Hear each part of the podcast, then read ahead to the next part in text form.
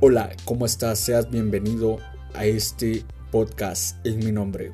Un espacio donde discutiremos sobre la fe, la esperanza y el amor, sobre la identidad y la cultura de Cristo. Quédate en este lugar porque recuerda que donde dos o más están reunidos en mi nombre, ahí yo estaré. Comenzamos. Hola, hola, ¿cómo estás? Bienvenido y bienvenida este día a un espacio de encuentro con Jesús. Un espacio dedicado para ti, para conocer un poquito más acerca de esta riqueza de la misericordia de Dios. Eh, déjame presentarme para ir empezando y, familiarizarnos con, con lo que vamos a hablar también. Mi nombre es Diana Guzmán, soy de Guatemala, y estoy muy contenta y muy agradecida de estar participando en este hermoso proyecto llamado En mi nombre. Un proyecto maravilloso que nos da un acercamiento distinto a lo que es la vida en Cristo. Una vida verdadera, una vida cotidiana en la que nosotros podemos ser libres y conocer la realidad de lo que es ser católico. Me gustaría eh, empezar profundizando algo que, que me llama mucho la atención y creo y considero que es muy importante para este caminar, para un caminar de un verdadero católico. Es vivir una religión en espíritu y en verdad, una religión que, que no salga solo de la boca para afuera, sino que sea una religión que esté adentro de nuestro corazón algo que nos pertenezca, algo que nosotros sintamos como propio. ¿Sí? Cuando nosotros sentimos algo como propio, algo que nos pertenece, lo reflejamos en nuestra vida. Por ello es que la religión tiene que estar conectada mucho con, con nuestro diario vivir, con las cosas que hacemos cotidianamente. No solo se trata de decir yo soy católico, sino que se trata de vivirlo, de conocer, de, de saber las realidades que se viven en la Iglesia Católica. ¿Sí? A mí no me va a servir de nada que, que yo me llame católica, pero que no sepa por qué voy a misa, que no sepa por qué rezamos el Padre Nuestro. Es muy importante empezar con eso, poner una pausa y reflexionar acerca de cómo estoy viviendo ya mi religiosidad.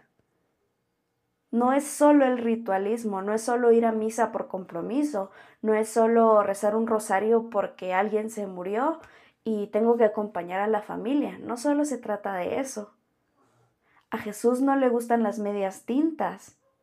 O somos fríos o somos calientes, o somos todo o somos nada.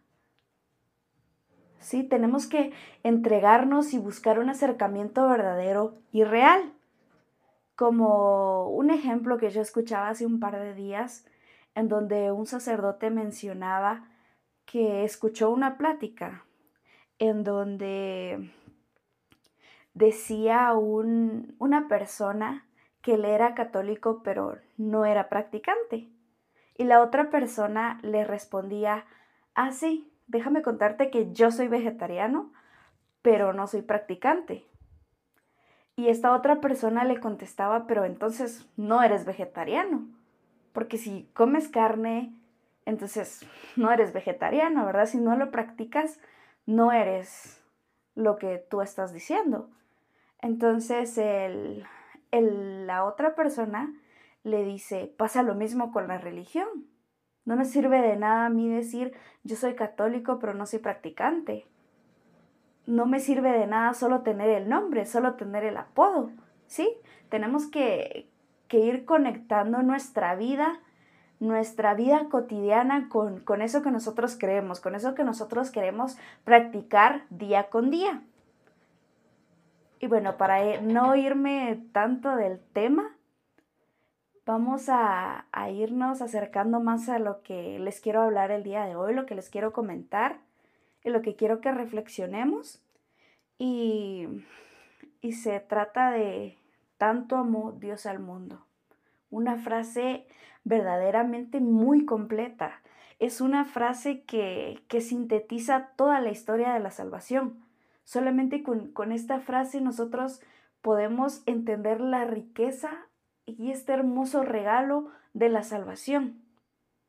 Esta frase tan hermosa, tan divina y tan completa que nos regala el Señor, que nos da ese regalo de sentir su amor, ese regalo de, de conectarnos, de encontrarnos, de, de sentirnos, de, de apropiar todo esto. Em, y esto lo sacamos de Juan 3:16, que dice así, tanto amó Dios al mundo que entregó a su Hijo único, para que todo el que crea en Él no perezca, sino que tenga vida eterna. Esta frase es el corazón del Evangelio, como les mencionaba antes, es lo que encierra, lo que envuelve todo este hermoso misterio, toda esta hermosa misericordia que el Señor nos regala. Es experimentar el amor de Dios que me salva, que me sostiene, que me eleva, que me cambia, que me transforma. Es ese sentido de vida que tiene el Evangelio. Esta hermosa frase, esta hermosa lectura de la que vamos a reflexionar el día de hoy, y, lo repito muchas veces, porque es algo que me llena mucho el corazón y algo que, quiero que, lo tengamos muy presente, de algo que, nos enamoremos, que lo tomemos como propio, que, lo agarremos para nosotros, porque son palabras de, del Señor que hoy nos regala. Tanto amó Dios al mundo, que entregó a su Hijo único. Jesús no vino para condenarnos, para juzgarnos. Él vino a entregar su amor, a entregar todo eso que Él tenía, a salvarnos del pecado, a perdonarnos, a mostrarnos el camino a seguir. Y eso es una maravilla, de veras que, que es una maravilla, es algo maravilloso que Él vino acá por nosotros, por ti, por mí, con ese corazón lleno de amor. Él se entregó en una cruz para salvarnos. Imagínense cuánto amor. Yo me pregunto, ¿yo haría eso por, por mi mejor amigo? Tal vez por mi mamá, porque, porque es mi mamá, porque ella me trajo al mundo, porque la quiero un montón, pero por alguien que, que no conozco, que van a ser dentro de mucho tiempo, por alguien que, que en realidad no, no sé, que, que haya matado a alguien. Me pongo a pensar, ¿verdad? Es, es tener tanto amor en el corazón para entregar tu vida por alguien.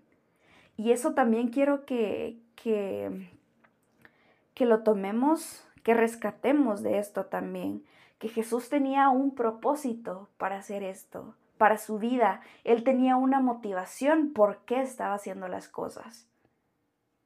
Eso también siento que nos hace falta a nosotros como católicos, apropiarnos de esto, de la religión, apropiarnos de, de cada una de las palabras del Evangelio, apropiarnos y tomar como, como nuestra esta frase de tanto amó Dios al mundo, que entregó a su Hijo único. Englobarlo en el amor. Quiero que centremos en eso. Tener una motivación para seguir. Tener como, como ese sentido o darle sentido. Porque es cierto, es cierto. Y, y yo me doy cuenta que que de tanto repetirlo y repetirlo, así que Dios es amor, que Dios me ama, pero yo no lo siento. Cuando me siento mal, cuando estoy triste, cuando me siento sola, cuando me siento solo, ¿dónde está Dios? Y yo lo entiendo, es muy cierto. Porque no, Dios no, tal vez no, no está o no lo siento en los momentos cuando estoy más triste, cuando estoy más angustiado, más angustiada. Pero Dios está, Dios está en su evangelio, Dios está en la iglesia, Dios está en mi familia. Solo hace falta abrir un poquito el corazón, entregarles ese, ese corazón que está destrozado. Como ya lo decía, es, esta, esta frase es experimentar el amor, es, es experimentar ese Dios que me salva, que me quiere, que me sostiene. Pero Él es tan misericordioso que jamás, jamás va a obligarte a nada. Él va a estar tocando tu puerta siempre, siempre está tocando tu puerta, pero jamás va a forzar la entrada, jamás va, va a obligarte a que tú le abras. Él va a esperar paciente, Él va a esperar con amor hasta que tú decidas abrirle la puerta. Y, em, también algo que, quiero rescatar es un, ejemplo que, creo que, nos va a servir mucho para, enriquecer esto de lo que les quiero hablar. Que imaginémonos que, que nosotros nos tapan los ojos y que frente a nosotros hay dos baldes. Uno que, que no sabe, bueno, ninguno sabemos qué tiene, pero nos piden que, que metamos la mano. Empezamos a sentir como, como que hay algo extraño, viscoso. La sacamos, abrimos los ojos y nuestra mano está llena de lodo. Cuando nosotros sentimos esa mano llena de lodo, supongo que, todos hemos sentido esa sensación. Tal vez hemos sembrado una planta, hemos hecho más de algo, ¿verdad? Y hemos sentido esa sensación. ¿Cómo se siente? ¿Será que se siente cómodo? ¿Se siente extraño? Tenemos la mano llena de lodo. Y después frente a nosotros nos piden que agarremos un mantel blanco. Y solo la podemos agarrar con esa mano que está llena de lodo. Pero ese mantel está tan blanco, tan limpio, que hasta nos da pena agarrarlo, porque tenemos esa mano sucia, esa mano incómoda, esa mano que, que no nos deja avanzar. Y pasa lo mismo con el pecado. Nuestra mano, el ejemplo de la mano, esa mano somos nosotros. Ese balde lleno de lodo es el pecado. Nosotros cuando sumergimos esa mano, nos llenamos del pecado. Y Dios, la misericordia, es ese mantel. Claro, el mantel lo podemos tocar, pero nosotros nos sentimos sucios porque sabemos que estamos llenos de lodo y conocemos esa sensación. Nosotros sabemos en nuestro interior qué pecado hemos cometido, qué cosas, qué errores hemos hecho. Y nos sentimos muy incómodos, nos sentimos mal y no nos atrevemos a tocar ese mantel limpio. Claro, van a haber unos que, que, que lo van a hacer, ¿verdad? Que, que no les importa manchar ese mantel. Pero a lo que voy es que el pecado nos ensucia, nos mancha. Y no es que Dios se aleja de nosotros, el mantel blanco está ahí, pero está en nosotros agarrarlo, porque nos sentimos sucios, porque nos sentimos mal. Y, y déjenme decirles que tanto amó Dios al mundo, que puede ser que, que cuando venga Dios no te pregunte cuántos, cuántos pecados cometiste, él te va a mirar con tanta misericordia, con tanto amor.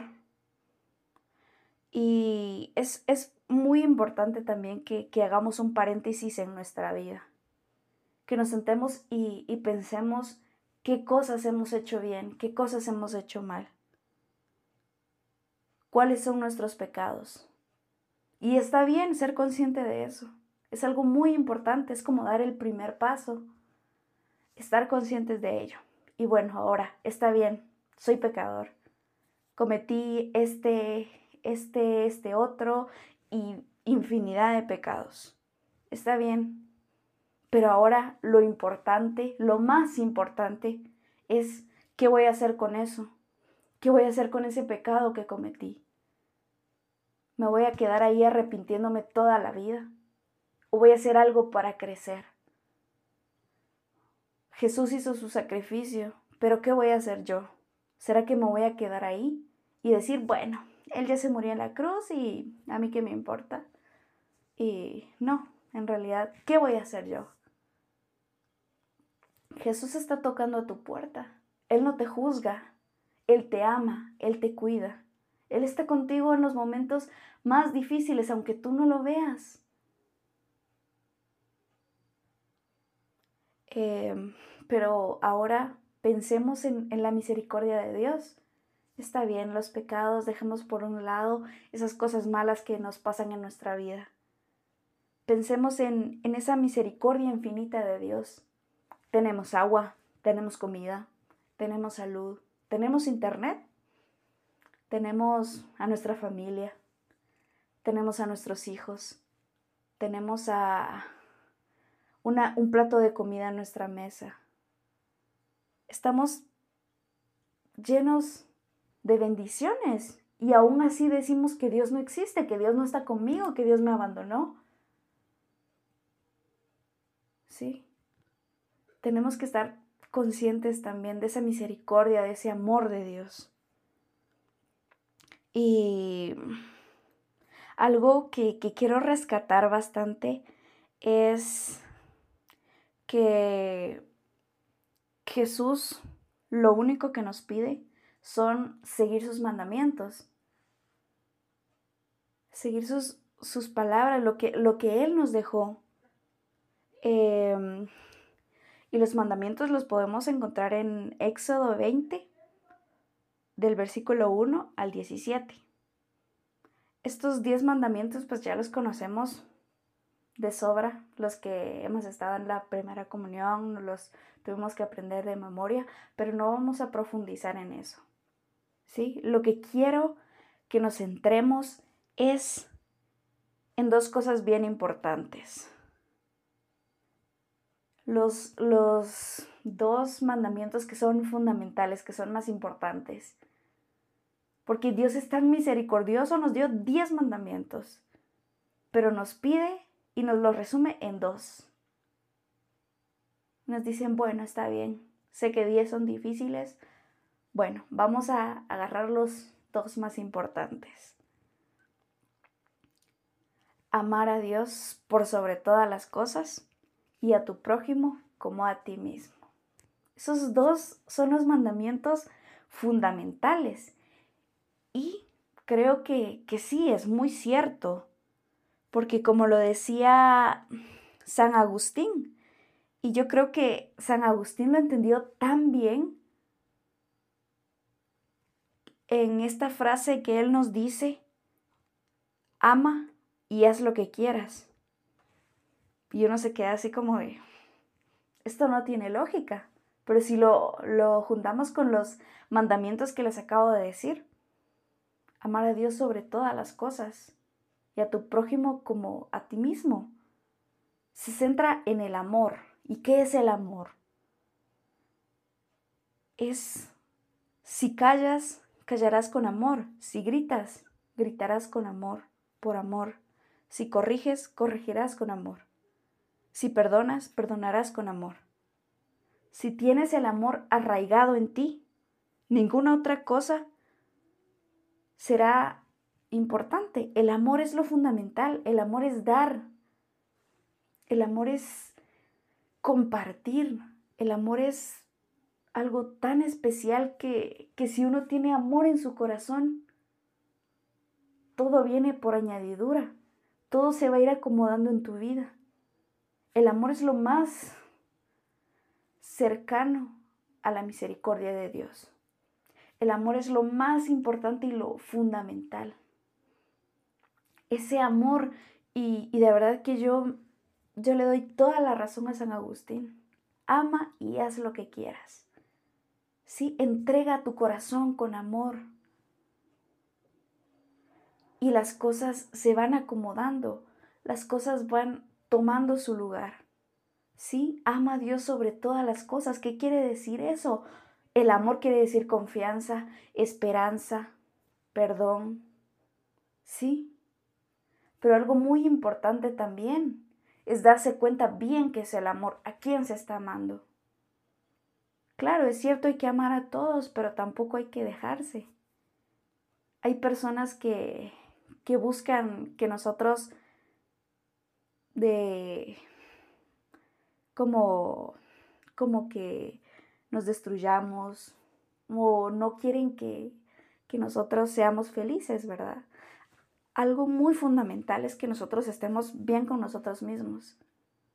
Es el amor que nos tenemos a nosotros mismos. Si nosotros nos tenemos amor, nos tenemos respeto, nos tenemos paciencia. Sí, y todo eso se va acomodando. Créanme, el amor es lo, lo fundamental en todo. Si tienes el amor arraigado en ti, como ya lo mencionaba, ninguna otra cosa sino el amor serán tus frutos. Bien dicen por ahí, lo que uno siembra, eso cosecha. Si tú siembras amor en tus hijos, va a crecer el amor en ellos, va a crecer el amor en ellos. Si tú siembras amor en tu trabajo, vas a recibir esos frutos, un ascenso, eh, un aumento. Si tú siembras amor en lo más mínimo, en lavar los trastos. Sí, las cosas a veces pequeñas son las que no les damos importancia y son lo que más deberían importar, esos pequeños detalles que nos van construyendo como personas, que nos van haciendo y nos van dando ese valor que tenemos cada uno. Y, como les mencionaba, ese amor, amor tan, tan grande que nos regala Dios, que nos dice, tanto amó Dios al mundo. Amor, tanto amó. Imagínense la palabra amor. ¿Qué significa para Dios la palabra amor? Wow, yo me pongo a pensar. O sea, si dicen que lo más parecido al amor de Dios es el amor de una madre, y supongo que el amor de una madre es una línea chiquitita comparada al amor de Dios. Wow, una, una mamá quiere, cuida, protege por sobre todas las cosas a sus hijos. Imagínense cómo es Dios con nosotros. Pero claro, por supuesto, Dios no se te va a aparecer, se te van a abrir las nubes y va a bajar Dios y te va a hablar. Esas cosas no son así. Dios está ahí, te habla con tu familia, te habla en este podcast, te habla en un video que encontraste de algún sacerdote, te habla con la sonrisa de mi compañero, te habla con con cosas, con el lenguaje especial de Dios, pero Él está ahí acompañándote todos los días. Si no, de qué ratos te hubiera tirado un carro por ahí o te hubiera caído un rayo o no sé, Dios está ahí. Si no, qué rato se te hubiera caído el internet o, o no tendrías para comer. Pero Dios está contigo.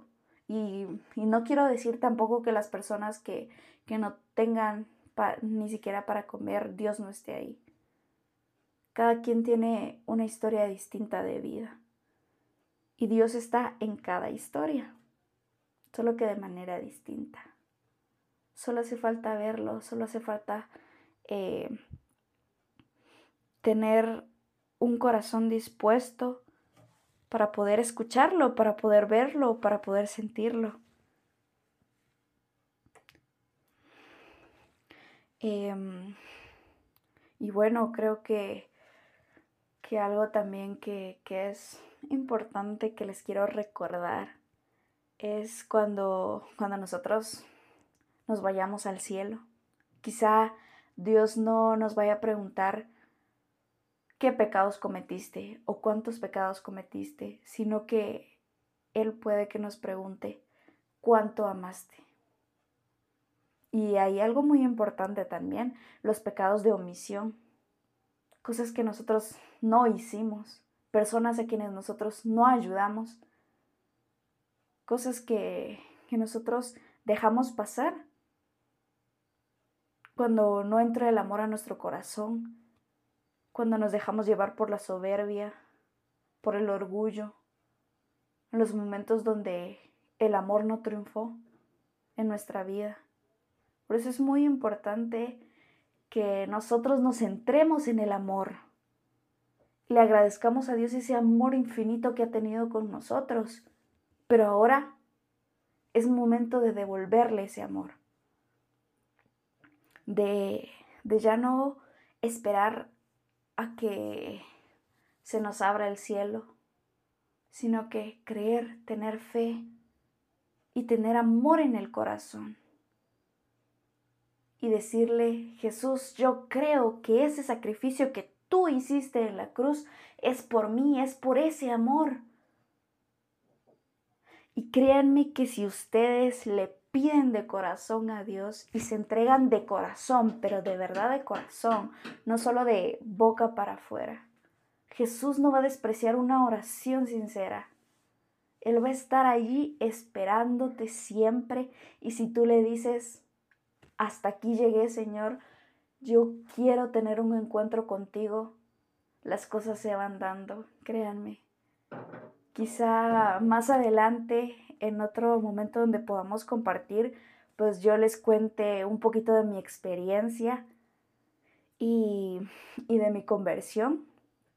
Pero a lo que quiero llegar es que nos dejemos, que nos abandonemos en los brazos de Jesús que le agradezcamos por ese amor que ha tenido con nosotros, que le demos infinitas gracias por esa bendición de ese sacrificio, de tanto amor al mundo. Y que nos dejemos envolver por ese amor. Que ya no seamos católicos solamente de palabra, sino que vivamos en espíritu y en verdad. Que vivamos desde el corazón y desde nuestra vida. Por ahí dicen que uno predica con su forma de ser, con su forma de actuar. No es necesario pararse frente a una catedral y gritar el Evangelio con los cuatro vientos, con las formas que nosotros actuamos. No es necesario abarcar a 50 mil personas. Claro, si se puede, buenísimo. Pero lo más importante es que nosotros demos ese ejemplo a las personas que tenemos alrededor. Si nosotros somos, decimos que somos cristianos y andamos con cara larga o aburridos todo el día, la gente dice, ay, qué feo es ser cristiano, qué feo es ser católico. En cambio, si nosotros demostramos una cara de felicidad, una cara de amor, una cara de alegría, a la qué bonito, qué chilero es ser católico.